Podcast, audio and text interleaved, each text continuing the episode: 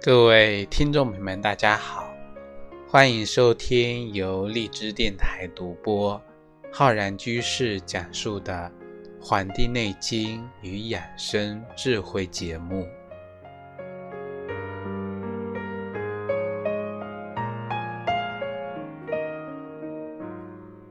本期节目呢，要跟各位听众朋友讲一讲如何正确的吃火锅。在之前我们做过一期节目，其中呢就讲到了一些关于啊这个吃火锅的一些要注意的一些点，教给大家一些如何吃火锅不上火。那么我们今天的节目呢，就更加详细、更加具体的来跟大家分享一些如何在冬日里呀更加啊健康的、更加。好的吃这个火锅，因为我们说啊都讲嘛，说这个在冬日里能够辜负了这个被窝，但是呢不能够辜负了这个火锅。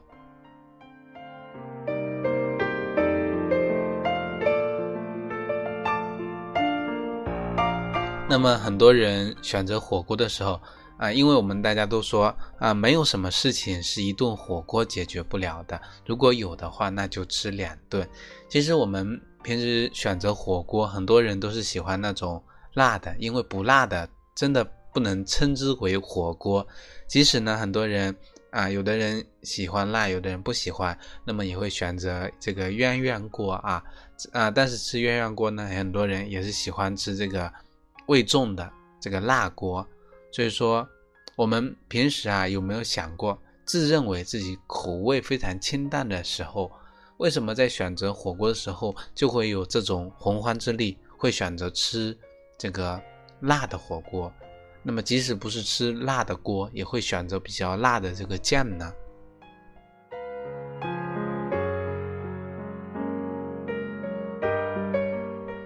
其实这个问题呢，我们很多听众朋友啊也有。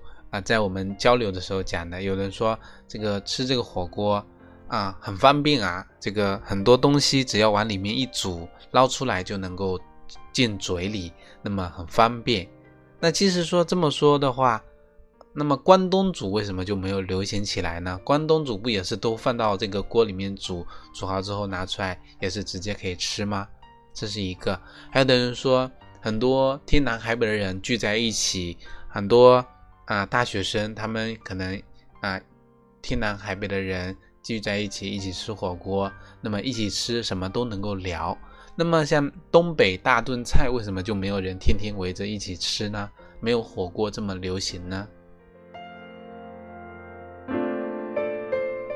还有啊，我们平时有的人吃这个肥肠、毛肚，还有这个羊肉，平时的做法很多。人也没有特别爱吃，为什么一到了吃火锅，涮羊肉啊、肥牛这些大家都非常喜欢呢？其实我们仔细的想一想，就会发现，其实我们喜欢的呀，不仅仅是这个食物食材本身，还有这个火锅它的这种手法啊，这种饮食的烹饪手法，以及呢，喜欢这个火锅上面飘着的这个红油的辣汤。其实这个才是我们比较关键的，就是喜欢啊这个味道在这里边。那么为什么啊喜欢这种这个味道？入口的时候非常的麻辣啊。说白了，其实我们喜欢的不不只是这个它的这个本身的特点，而是因为它的这个口味口味啊。我们讲的这个重口味，其实啊很多。人呢，在脾胃好的时候，喝这个白开水呢，都是有甜味的。我们中医里面有个专业的名词来形容喝水白开水的时候的甜味，称之为叫口中和。但是呢，我们估计现在很少有人有这样的一个体会啊。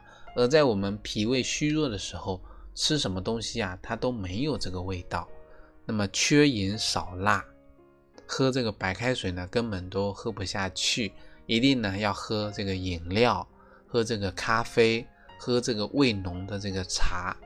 同样的，我们也有个词来形容这个脾胃差的人吃东西这个味道叫口不仁，仁呢就是这个仁爱之心的仁啊，口中和跟口中仁跟这个两者呢刚好唱反调，所以说脾胃虚弱的人，人的食欲本身就差，就喜欢呢吃一些这个味道比较肥、比较干、比较厚。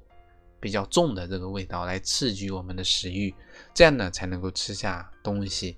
所以说，我们如果我们按照自己的生活体会、生活经验去仔细观察的，你就会发现啊，我们哪天熬夜了，那么第二天呢就特别喜欢吃一些口味重的东西。这个的一个原因就在于呢，我们熬夜完之后呢，伤害到我们的脾胃啊。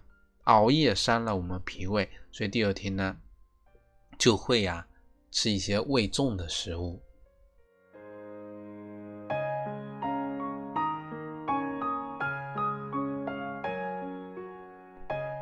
这个口中和口中人，我们反过来，如果你在恢复身体的过程中，从来没有经历过口中和，也就说明了还没有恢复到很好的一个状态。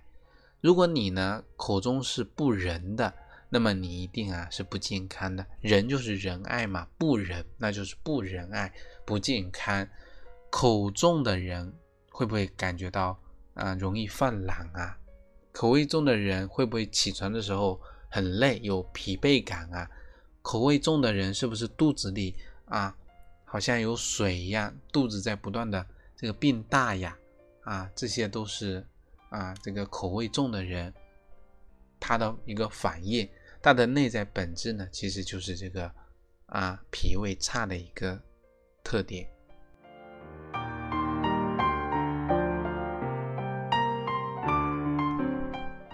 当然了，口味重的人其实还有一项特点，就是喜欢唱歌啊，喜欢唱歌，火锅唱歌，两个非常啊好的一个搭档啊。吃完火锅之后。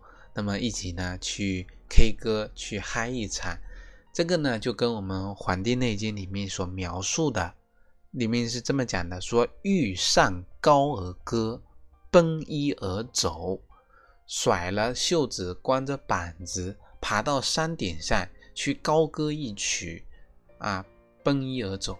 难道我们的祖先就如此的奔放吗？其实不是的。这段话出现在哪里呢？是在我们《黄帝内经》的《经脉》第十这一篇节中讲胃经主病的时候就提到了，也就是告诉我们啊，说明如果你的脾胃有病呢，就容易出现欲上高而歌，奔衣而走的这个表现。所以说，难道你还没有发现啊，自己吃完火锅之后还会有很多这种后遗症在这里吗？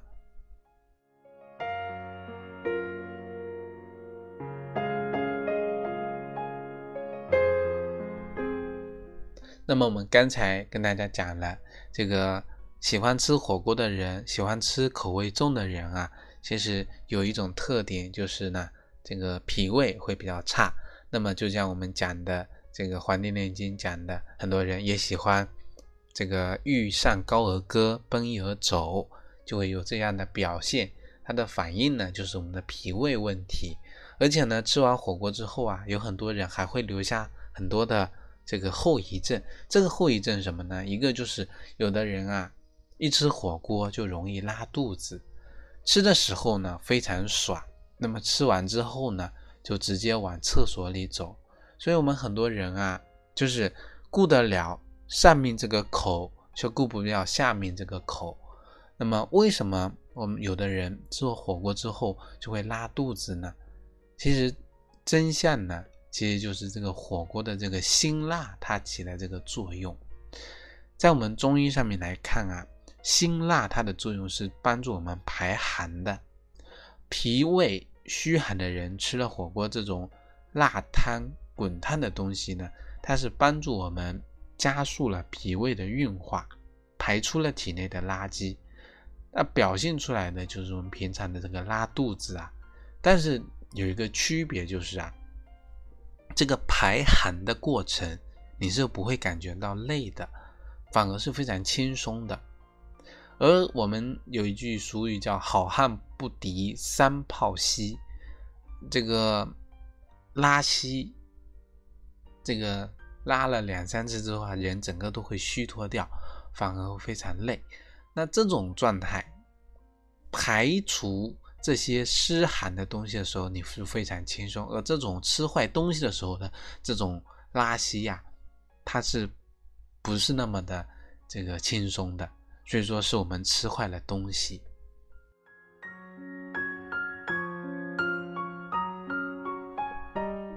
第二个后遗症呢，就是我们吃火锅往往还有一个表现，就是传说中的上火。我们都讲“上火”这个词啊，已经非常的老套了啊。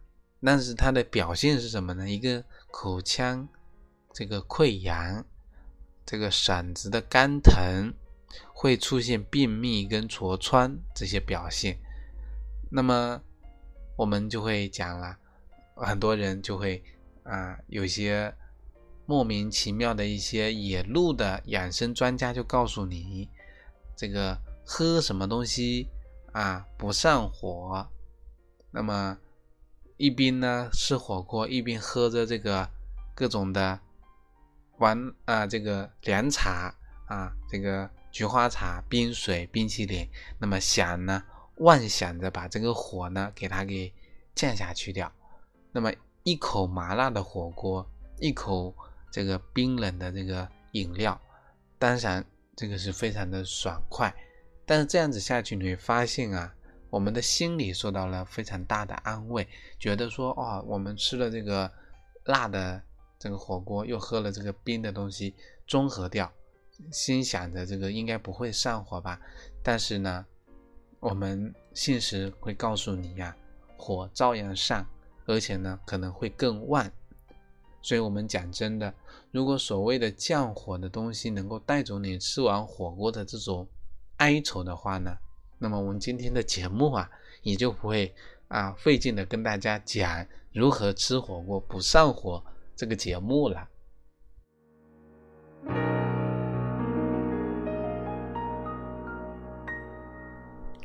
所以呢，我们我们现在不着急着跟分享大家如何教大家吃完这些口味重的火锅等食物之后如何灭火，而是想跟大家分享一下我们之前啊也在节目中跟大家讲过的一个问题，就是说在在这个盛夏啊炎热的夏天，那么主人公小明在太阳下面啊放了一杯水，那么过了两个小时之后呢，发现啊。这个水变少了，那么整个水的温度啊变高了。那么问题来了，如果这个时候小明想让这个水的温度降下来，他该如何去做？那么这里呢有这么几个选项，一个呢就是把太阳啊射下来啊，让这个太阳别再晒了，再晒的话水蒸发的越多，这个水越这个啊越高，那么这个。水呢也不能够，温度也降不下来，所以说要把这个太阳射下来。小明呢想了想，觉得这个比较难，他又不是后羿，所以呢还是想算了。那么第二个呢选项是说啊，在这个水中加加水啊，加一些水到这个杯子里面去。那么小明呢试了一下，发现这个水又多了，而且呢水的温度呢也降下来了。这个告诉告诉我们这个故事啊，告诉我们要想降火，除了把这个太阳射下来之外呢，还可以通过补水的方式。那么把这个故事呢，类比取类比象到我们自己的人体自身啊，到我们自身，如果我们想要降这个人体液中的这个火气，降火的话呢，我们是不是要想着怎么想呢？不要想着把自己身体的这个小太阳，我们小太阳指的就是我们体啊，人体啊赖以生存的阳气。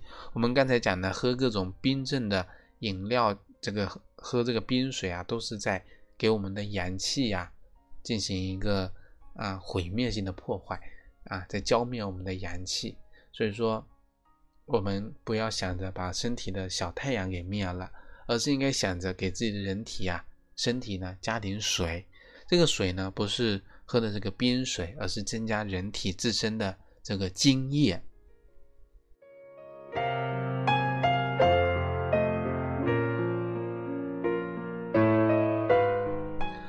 中医所讲的这个津液呢，我们如果说让各位听众朋友理解的更简单点，就是人体的这个体液，包括人体呀所利用的水分，我们人体流淌的血液，我们人体各个组织液啊、淋巴液等等的液体，对人体有利的这个物质，其实津液我们以前讲《说文解字》化中医包括了津跟液两部分啊。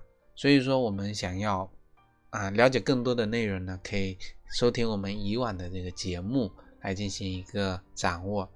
所以你知道为什么有些人吃了火锅容易出现上火的症状了吧？就是因为啊，这个火锅的辛辣，它除了排寒之外呢，它加速了我们身体津液的耗散，使得我们身体的津液水平啊变低了。打个比方，就是我们。身体如果是一块土地的话，啊，这块土地呢，任何一个地方都需要充足的水分去这个滋养，才能够开出美丽的花朵。这个水分呢，就是我们的津液。哪里的地方滋润不好，那么就容易出现问题，就会干涸。那么除了吃火锅容易啊出现上火的症状呢，还容易出现像有的人睡眠质量变差。嘴唇发粉、发紫、发白，脸色发黄，指甲呢干瘪有竖纹，头发呢这个稀疏、这个发黄等等这种表现啊，都是不仅仅是这个上火，而且呢是人体这个津液亏损掉了造成的一个表现。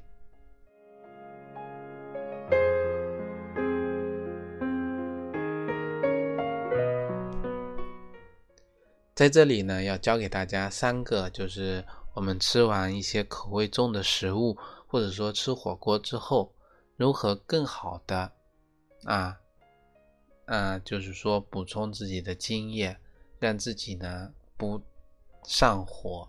一个呢就是不要喝冷的、凉的、败火的东西。我们讲了，不能把自己的太阳给灭了，不能让自身的阳气灭了。如果我们这个时候再喝一些冰凉的东西进去的话呢，其实对我们的身体的阳气的损害是非常大的。久而久之啊，我们的脾胃其实会更弱，因为这些冷的东西喝进去之后，我们形成尿液排出来的时候，温度是跟我们体温是相近的。从这么低的温度到变成人体的一个温度，它的能量哪里来呢？其实它是调动了我们身体的。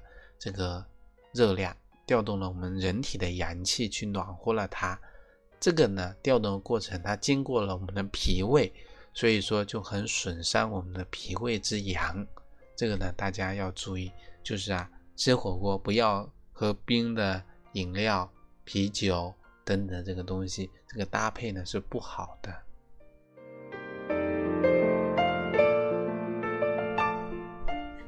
除了不要。那么我们要多喝一些热水，吃火锅的时候呢，喝热水或者搭配一些热饮，比如说热的玉米汁。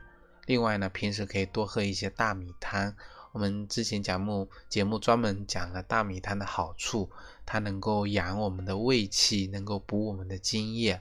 那么人的津液水平上来了，人体的水多了，自然而然啊，吃多少火锅呢？都不会出现上火的这么一个情况了。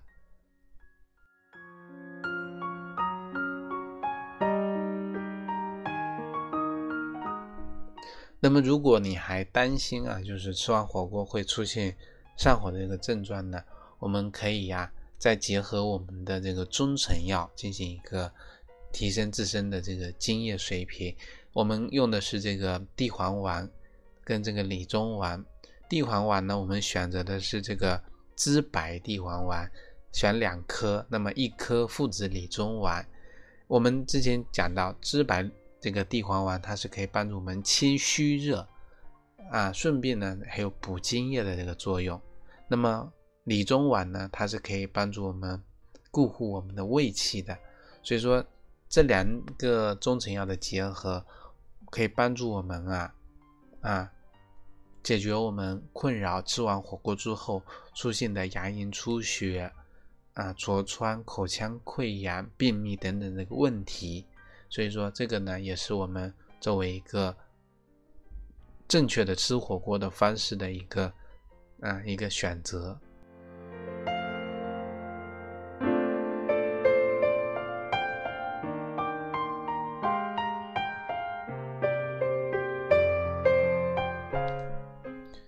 么节目最后呢，要跟大家分享一个我们这个经方啊，这个经方呢，就是针对我们很多人出现的这个食欲啊比较差、脾胃之气比较弱的人呢，可以选择的。